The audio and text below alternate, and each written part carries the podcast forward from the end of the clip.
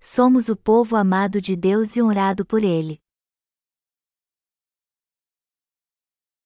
Cânticos de Salomão 6, 1, 13 Para onde foi o teu amado, ó mais formosa entre as mulheres? Que rumo tomou o teu amado? E o buscaremos contigo.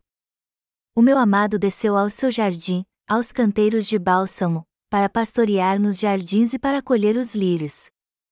Eu sou do meu amado, e o meu amado é meu, ele pastoreia entre os lírios. Formosa és, querida minha, como Tirza, aprazível como Jerusalém, formidável como um exército com bandeiras. Desvia de mim os olhos, porque eles me perturbam. Os teus cabelos descem ondeantes como o rebanho das cabras de Gileade. São os teus dentes como o rebanho de ovelhas que sobem do lavadouro, e das quais todas produzem gêmeos, e nenhuma delas há sem crias. As tuas faces, como romã partida, brilham através do véu. Sessenta são as rainhas, oitenta, as concubinas, e as virgens, sem número. Mas uma só é a minha pomba, a minha imaculada, de sua mãe, a única, a predileta daquela que a deu à luz, viram-na as donzelas e lhe chamaram de Tosa, viram-na as rainhas e as concubinas e a louvaram. Quem é esta que aparece como a alva do dia, formosa como a lua, pura como o sol, formidável como um exército com bandeiras? Desci ao jardim das nogueiras, para mirar os renovos do vale, para ver se brotavam as vides, se floresciam as romeiras. Não sei como, imaginei-me no carro do meu nobre povo. Volta, volta, ó Sulamita, volta, volta, para que nós te contemplemos. Por que quereis contemplar a Sulamita na dança de Manaim? O texto bíblico acima se encontra em Cânticos de Salomão 6, 1, 14. Este livro é uma expressão poética do relacionamento amoroso que há entre Deus e seus obreiros. Seus personagens principais são Salomão e a Sulamita. O amor de um pelo outro representa o amor entre Deus e seus servos. Cânticos de Salomão não faz referência alguma a Jesus Cristo, mas Deus o inseriu no Antigo Testamento para explicar como é o relacionamento entre Deus e seus servos. Melhor dizendo, Cânticos de Salomão foi aceito no cânon porque faz um trabalho maravilhoso ao descrever o amor entre Deus e seus servos. Não podemos deixar passar despercebido aqui também que este livro em particular não fala nada sobre o Evangelho da água e do Espírito de modo substancial. Ao contrário, ele nos ensina sobre o relacionamento de amor entre Deus e seus servos, e nos mostra como Deus ama seus obreiros. Aos olhos de Deus, seus servos são muito lindos. Vamos ler agora Cânticos de Salomão 6, 1, 3. Para onde foi o teu amado, ó mais formosa entre as mulheres? Que rumo tomou o teu amado? E o buscaremos contigo. O meu amado desceu ao seu jardim, aos canteiros de bálsamo, para pastorear nos jardins e para colher os lírios. Eu sou do meu amado, e o meu amado é meu, ele pastoreia entre os lírios. O texto acima nos mostra como o Senhor trabalha com seus servos, e como estes fazem sua obra e apacentam seu rebanho e o alimentam. Também nos ensina que os obreiros de Deus pertencem ao Senhor, que ele pertence aos seus obreiros, e que todos eles trabalham juntos como um só corpo. E os obreiros de Deus estão trabalhando mesmo com ele. Ao pregar o Evangelho da água e do Espírito, eles fazem com que muitos recebam a remissão de pecados. Por isso que os obreiros de Deus estão fazendo sua obra junto com o Senhor, e não sozinhos. Os servos de Deus trabalham junto com o Senhor para a sua glória. Mas infelizmente muitos pastores hoje em dia pregam com um desejo carnal no coração, tanto que é desagradável ouvir seus sermões. No fundo, o tema de suas mensagens sempre gira em torno da construção de um templo maior e melhor. E geralmente ouvimos nos sermões destes pastores que Deus abençoará a igreja se eles construírem um templo maior. No fim, suas pregações não passam de um meio de tirar dinheiro da igreja. O objetivo destes falsos pastores é satisfazer seus desejos carnais usando a palavra de Deus. Não é de se admirar que quem frequenta estas igrejas faça cara feia quando ouve esse tipo de coisa. Podemos ver na maioria das igrejas do mundo hoje que seus pastores só querem construir um templo maior e aumentar sua riqueza material. Os verdadeiros servos de Deus, ao contrário, jamais pregam com um propósito carnal. Eles não estão interessados em construir um templo material, e longe disso, querem construir o edifício da verdade para salvar almas perdidas. Como verdadeiros servos de Deus, nosso objetivo é pregar o Evangelho da água e do Espírito, que traz a todos a remissão de pecados e a vida eterna. Em outras palavras, a função do nosso ministério é prover o pão da vida. Por isso que o fruto dos servos de Deus é muito diferente do fruto dos falsos profetas. Temos o Senhor no coração, e Ele nos tem no seu. Os que creem no Evangelho da água e do Espírito estão fazendo a boa obra e seu coração é grato a Deus por isso. Mas e você? Você está fazendo a obra de Deus, servindo a Ele com alegria e obediência? Para Deus, os crentes que creem no Evangelho da água e do Espírito e estão fazendo sua obra é que são seus verdadeiros servos. O texto bíblico deste capítulo nos mostra como Deus vê seus obreiros. Está escrito em Cânticos de Salomão 6 horas e 4 minutos: Formosa és, querida minha, como Tirza, aprazível como Jerusalém, formidável como um exército com bandeiras. Os obreiros de Deus são seu amor. Tirza é o nome de uma cidade magnífica. E isso significa que, para Deus, os justos são lindos, magníficos e gloriosos como a cidade de Tirza. É assim que ele vê seus obreiros.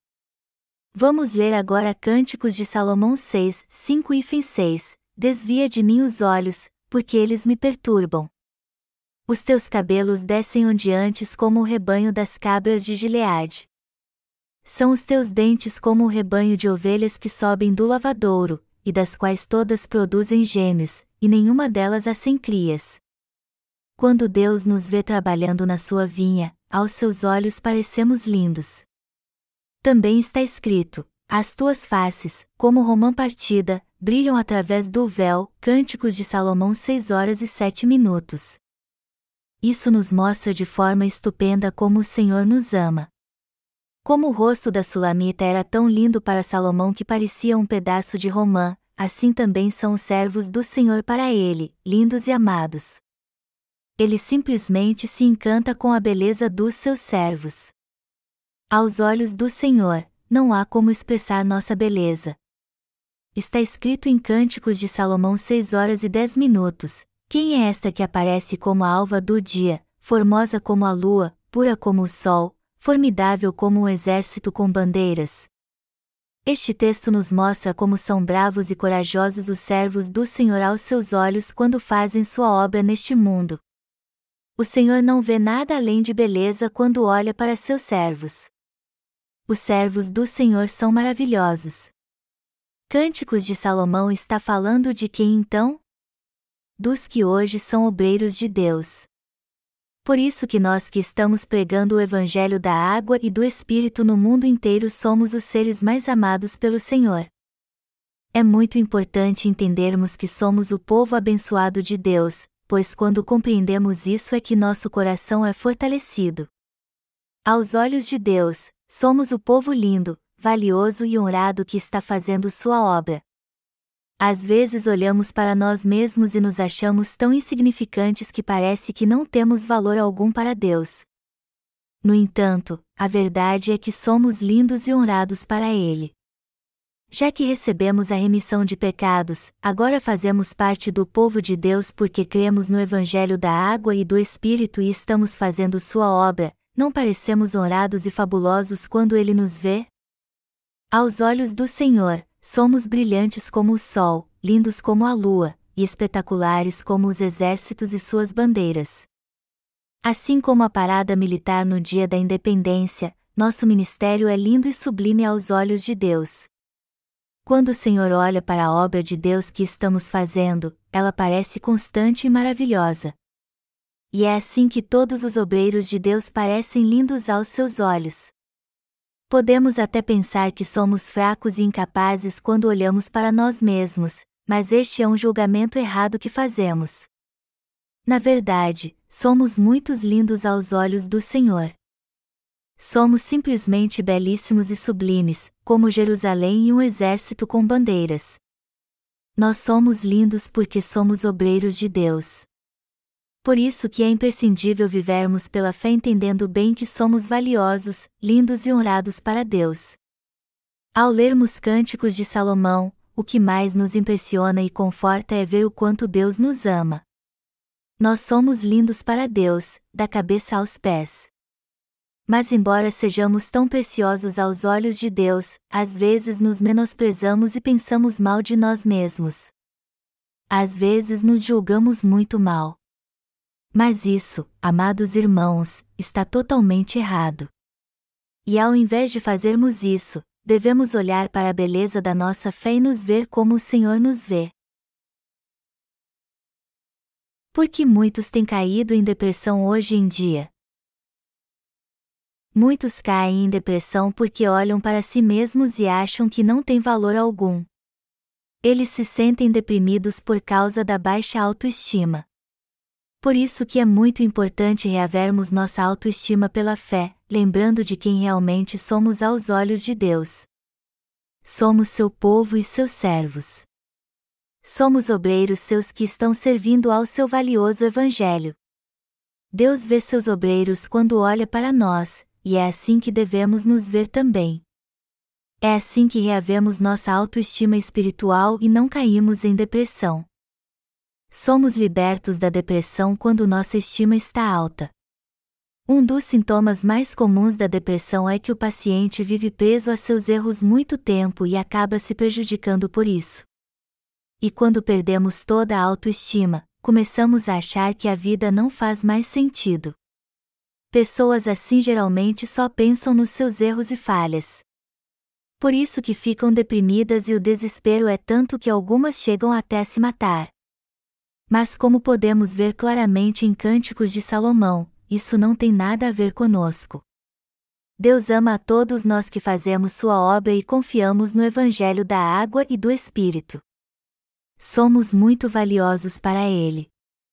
E agora que somos povo de Deus por crermos no Evangelho da água e do Espírito, jamais ficaremos desesperados ou deprimidos por causa das nossas fraquezas.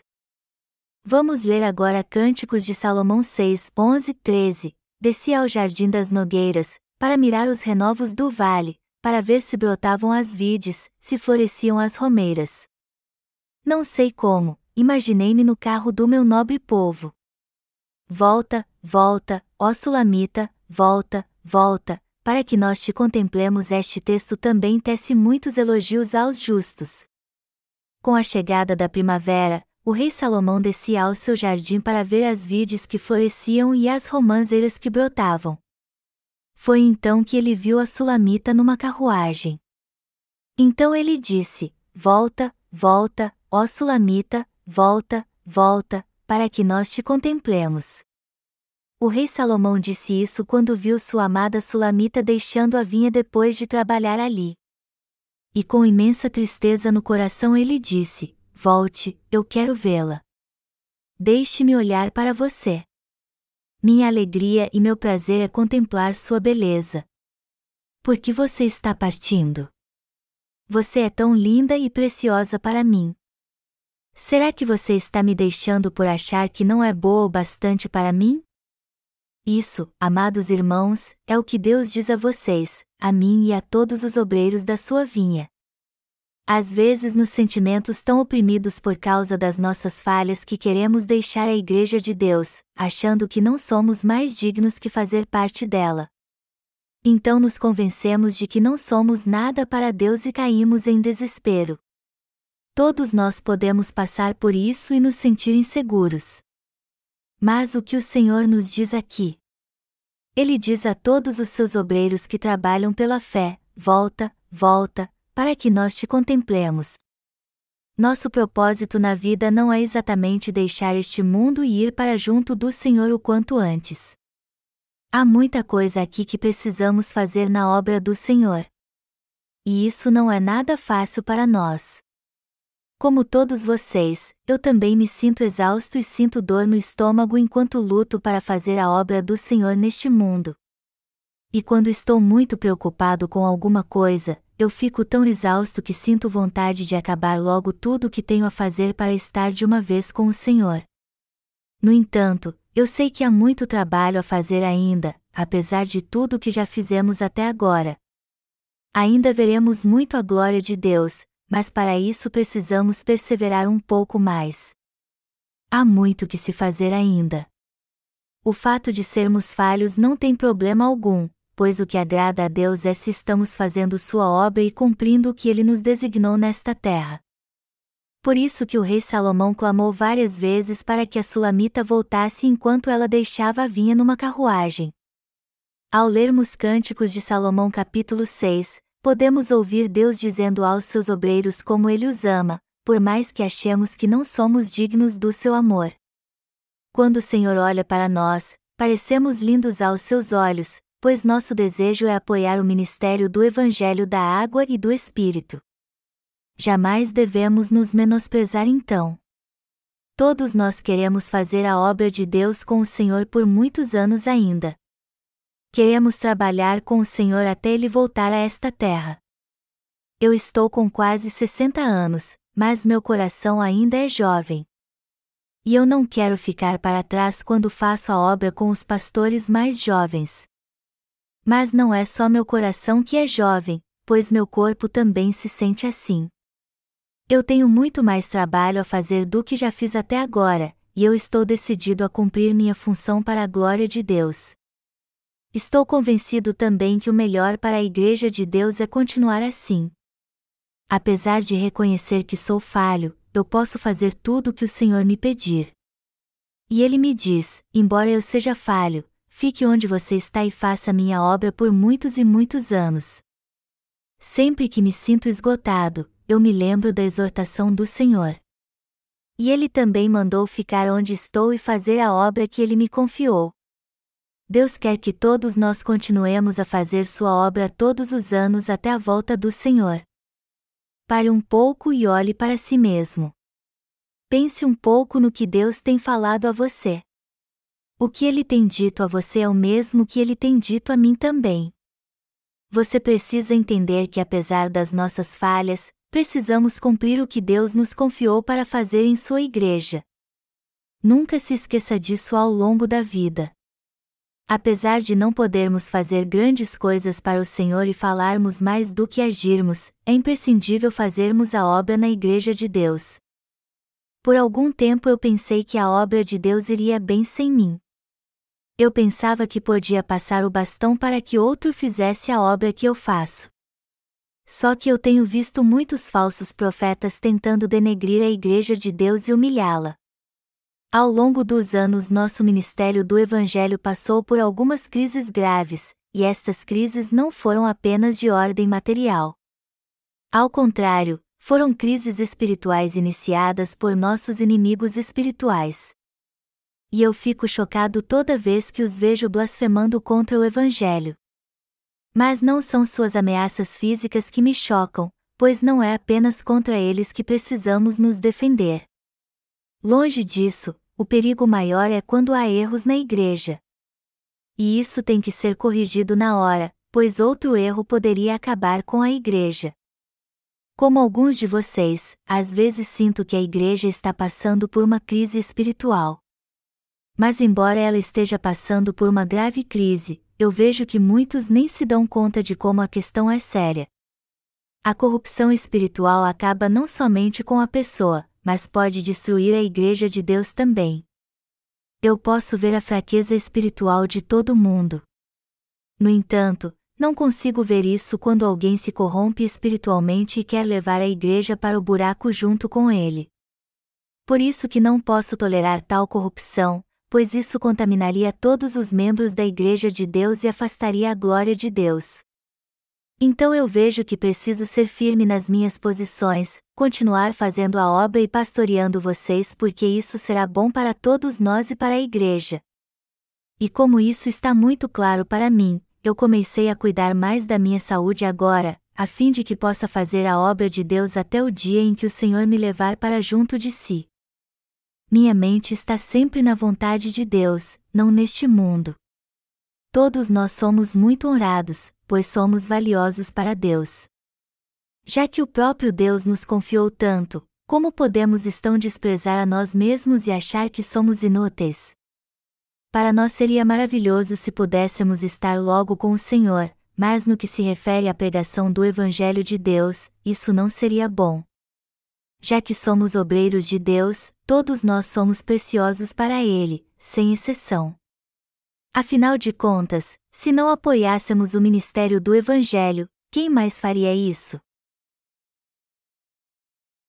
Muitos neste mundo receberam a remissão de pecados por meio de nós, que cremos no Evangelho da água e do Espírito. Muitos neste mundo estão fazendo a obra de Deus porque creem no Evangelho da água e do Espírito. E o número destas pessoas é bem considerável. Grande é o número de testemunhos que temos recebido do mundo inteiro de pessoas que receberam a remissão de pecados através do nosso ministério. E se unirmos a esta lista todos que ainda não entraram em contato conosco, este número será bem maior. Neste sentido, estamos fazendo algo maravilhoso. A obra que estamos fazendo para Deus é algo tremendo. Existe alguém mais valioso para Deus do que nós então? Existe alguém nesta terra fazendo algo tão importante como nós, ou seja, pregando o Evangelho da água e do Espírito? Não, claro que não. Na verdade, somos os últimos obreiros de Deus que estão preparando a volta do Senhor. Hoje somos participantes da corrida da fé. E isso é como se fosse uma corrida de revezamento, onde o bastão é passado de um corredor para o outro. E é importante notarmos aqui que somos os últimos participantes desta corrida, pois o último corredor que nos passou o bastão foram nossos pais na fé. Se deixarmos cair o bastão durante a corrida, não vem nenhum corredor atrás para pegá-lo. Mas sabemos, obviamente, que Deus é poderoso para fazer tudo através de nós. No entanto, o fato é que ele trabalha através daqueles que são preparados. Um exército despreparado é inútil, por maior que seja. Somos os últimos corredores que estão fazendo a obra de Deus, a última geração neste mundo a pregar o evangelho da água e do Espírito e sustentar este ministério. Nós temos pregado o evangelho da água e do Espírito em nosso ministério, seja através da literatura impressa ou eletrônica, e o dia de Deus cumprir todas as coisas está cada vez mais próximo. E se não cumprirmos nossa tarefa no mundo todo, quem faria isso? Como o tempo está acabando, quem Deus salvará e treinará para fazer sua obra? Naturalmente, ele hoje tem treinado os que ouviram o Evangelho da água e do Espírito e receberam a remissão de pecados em seu coração. Mas vocês sabem quanto tempo levaria para que estas pessoas fossem como nós? O que temos que entender aqui é a que ponto já chegamos pela fé, o quanto fomos treinados pela fé, e o quanto crescemos no Senhor pela fé. Quanto tempo levaria para treinar alguém que acabou de ser salvo dos seus pecados e fazer com que ele seja um obreiro de Deus dedicado e fiel como nós? Isso seria possível nos últimos dias? Não, não seria nem todos podem ser discípulos do Senhor como eu e vocês. Vocês acham que a igreja pode designar qualquer um para fazer o que vocês estão fazendo? É claro que todos nós temos que ser humildes perante Deus, mas sabemos que é muito difícil hoje alcançar o nível que chegamos como obreiros de Deus treinados. Isso não seria difícil se ainda houvesse muito tempo, mas só que não há por isso que Deus tem trabalhado com cada um de nós e nos sustentado. Ele mesmo tem nos sustentado, pois tem nos usado para fazer sua obra. Já que somos obreiros de Deus, jamais devemos nos subestimar então. Somos tão lindos para Ele que parecemos como Tirza. Ele disse que somos amáveis como Jerusalém e fabulosos como um exército com bandeiras. Quando Deus olha para nossa alma, nossa fé e nossa mente, Ele nos vê como pessoas amáveis, lindas e corajosas. Estamos na corrida da fé rumo a um reino invisível aos nossos olhos, embora possamos vê-lo pela fé. E não são todos que conseguem isso. O que estamos fazendo para apoiar o ministério do Evangelho não é algo que todos podem fazer. Podemos até achar que todos que creem na justiça de Deus podem fazer o que estamos fazendo, mas isso não é verdade. Você poderia fazer a obra que tem feito para Deus hoje se não tivesse sido treinado para isso todos estes anos? Claro que não. E por mais que possamos ver o invisível, não é fácil fazer a obra de Deus. Para fazer isso, é preciso ter fé em Deus e sabedoria. Precisamos receber de Deus sabedoria, bênçãos e poder. Vemos no Antigo Testamento que José estava preso, mas interpretou o sonho de Faraó e lhe disse que havia sete anos de fartura e depois se seguiria sete anos de fome. Ao ouvir isso, Faraó tornou José primeiro-ministro e lhe deu a função de preparar o Egito para os anos de fome. Algum tempo depois, a nação de fato teve sete anos de fartura. E em preparação para os sete anos de fome, José construiu grandes armazéns por todo o Egito para estocar alimento. Muitos egípcios devem ter criticado José por isso, dizendo que já que ano após ano a colheita era boa, não era preciso gastar para estocar alimento, já que o período de fome nunca chegava. Apesar disso, José estocou uma grande quantidade de alimento por sete anos. Depois disso, a terra passou por sete anos de fome a escassez foi tão grande que as famílias mal tinham o que comer. Todos então tiveram que comprar o trigo que José havia estocado. E o pior é que houve fome na terra por sete longos anos. Para não morrer de fome, as pessoas vendiam tudo o que tinham, casas e propriedades, para comprar alimento. Podemos imaginar o caos que ficou o Egito na época da fome. José então aceitava as propriedades do povo como pagamento pelo trigo que havia estocado.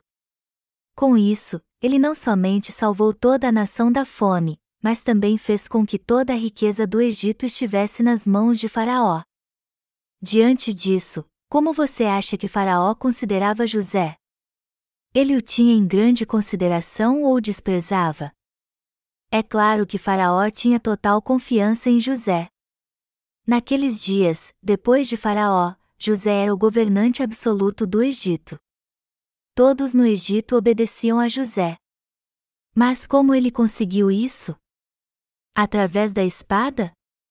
Não, ele conseguiu tudo isso graças à sabedoria de Deus. E como José gozava de grande prestígio no Egito, todos tratavam sua família com respeito e reverência. Eles até ganharam uma terra para morar. E foi justamente com a multiplicação da família de José ali que o povo de Israel nasceu. Hoje temos pregado o Evangelho no mundo inteiro e doado o pão da vida espiritual. E se não fosse por nós, alguém neste mundo receberia pão para sua alma? É claro que não. Já que a obra que estamos fazendo é indispensável, somos muito preciosos aos olhos de Deus. Então eu peço a vocês que se cuidem. Os jovens que fazem parte do povo de Deus devem crescer fortes e saudáveis pela fé, e os idosos também precisam cuidar da sua saúde para fazer a obra de Deus por muitos anos. Os fracos precisam ser curados e recuperar a saúde. Já que somos preciosos para Deus, o Senhor quer que façamos sua obra nesta terra por muitos anos ainda antes de estarmos com Ele. Cedo ou tarde estaremos com o Senhor, então temos que servir a Ele o máximo que pudermos e quanto tempo for preciso. Somos lindos para o Senhor e honrados por Ele. Por isso, amados irmãos, não deem lugar à ganância. Ao invés disso, tenham fé, renovem seu coração, sua mente e a si mesmos. Muitas bênçãos estão reservadas para nós nos anos que virão. Então eu peço a vocês que recebam todas estas bênçãos de Deus, desfrutem de todas elas e preguem o Evangelho sempre que puderem, pois assim logo estaremos com o Senhor. Meu desejo é que cada um de nós possa fazer sempre a boa obra antes de estarmos com o Senhor. E a minha oração é para que todos nós possamos compartilhar juntos todas estas bênçãos. Aleluia!